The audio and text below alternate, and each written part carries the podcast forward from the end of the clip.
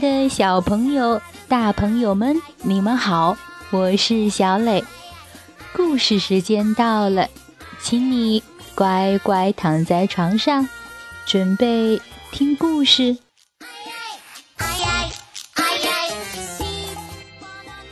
今天，小磊给大家讲一个关于坚持与勇气、尊重与理解的故事。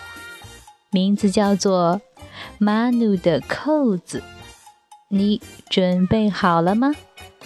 如果准备好了，我们就开始吧。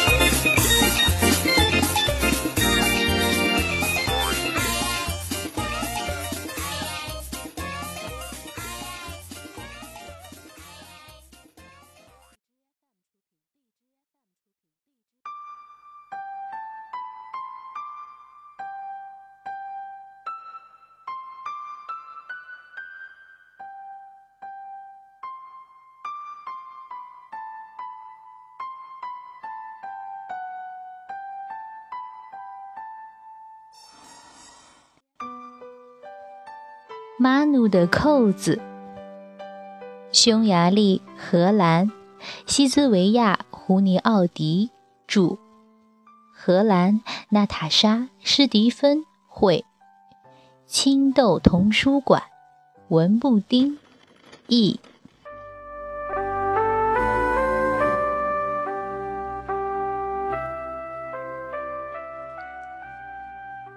马努。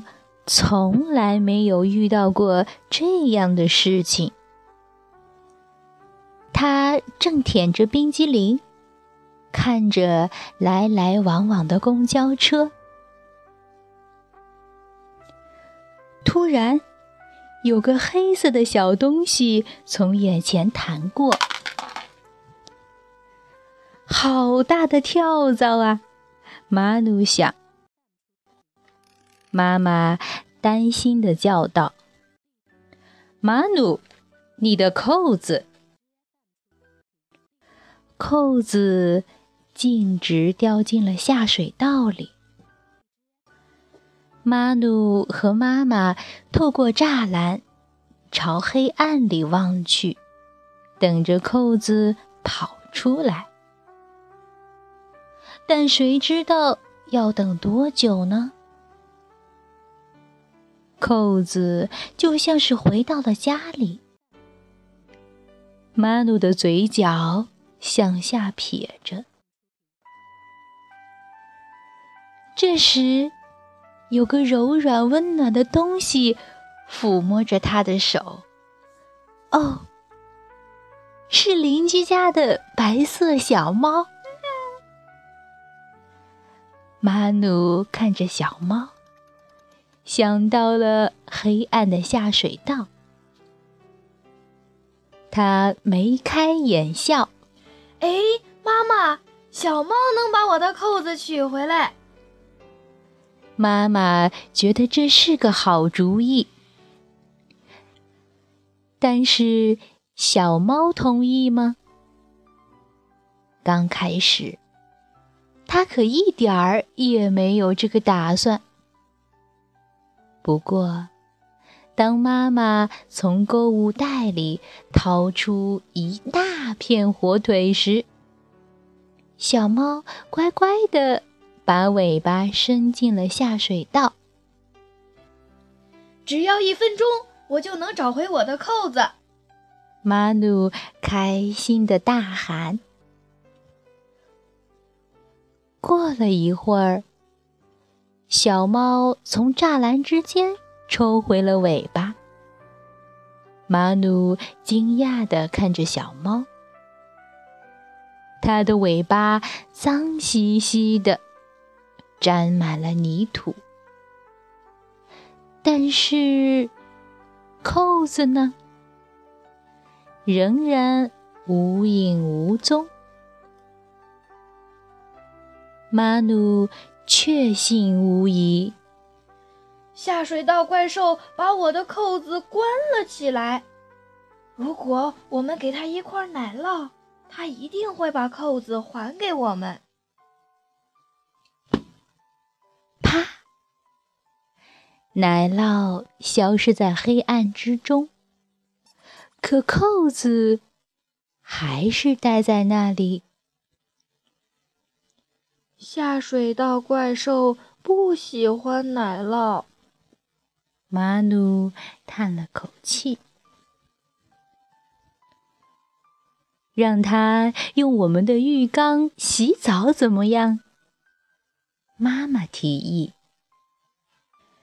马努脸贴着栅栏，冲着下水道下面大喊：“嘿，你想用我们的浴缸吗？”仍旧一片安静。下水道怪兽不想洗澡，也不想回答任何的问题。于是，马努对下水道怪兽说了一句连妈妈都感到吃惊的话：“那么，我把我的巧克力冰激凌给你，好吗？”好主意。但又一次没有任何的回答。马努气得哭了起来。嗯他的冰激凌一点一点的融化，顺着下水道的栅栏滴了进去。天凉了，宝贝，而且就要黑了。我们回家吧，妈妈说。我要先拿回我的扣子。马努大叫道：“你想在这儿待上一个秋天，浑身都盖满树叶吗？”妈妈问道。“那样的话，我就从树叶下面爬出来。”然后在这儿待上一个冬天，鼻子上都挂着冰柱吗？嗯，那样的话，我就可以吃冰棍儿了。甚至再待上一个春天，被春雨淋成落汤鸡。嗯，那样的话，至少我会被冲得干干净净。最后。再过一个夏天，直到你的冰激凌全部融化。马努沉默了。他看到手里的冰激凌已经融化了。他感觉到一滴雨，又一滴，再一滴。妈妈立刻从她的包里取出一把伞，真是及时，因为倾盆大雨来啦！哗啦哗啦，雨下得很大很大，下水道里的水涓涓地往外冒。看呀，一个黑色的东西。被冲到了马努脚边，我的扣子！他兴奋地喊道：“你瞧，下水道怪兽终于把扣子还给你了。”妈妈微笑着说。马努迅速捡起扣子，把它握得紧紧的。妈妈，回家以后你得把它缝结实了，我的扣子再也不能逃跑了。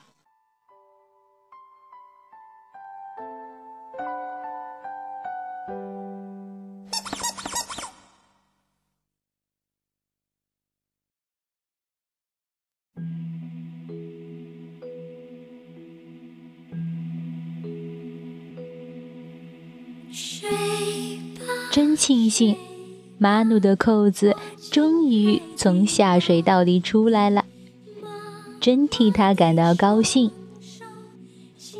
小朋友，在生活当中遇到困难，你会像马努那样想尽各种办法来解决吗？我希望你的答案是肯定的。收音机前的爸爸妈妈们，你们能像马努的妈妈那样理解与尊重孩子的想法吗？我希望你们的答案也是肯定的。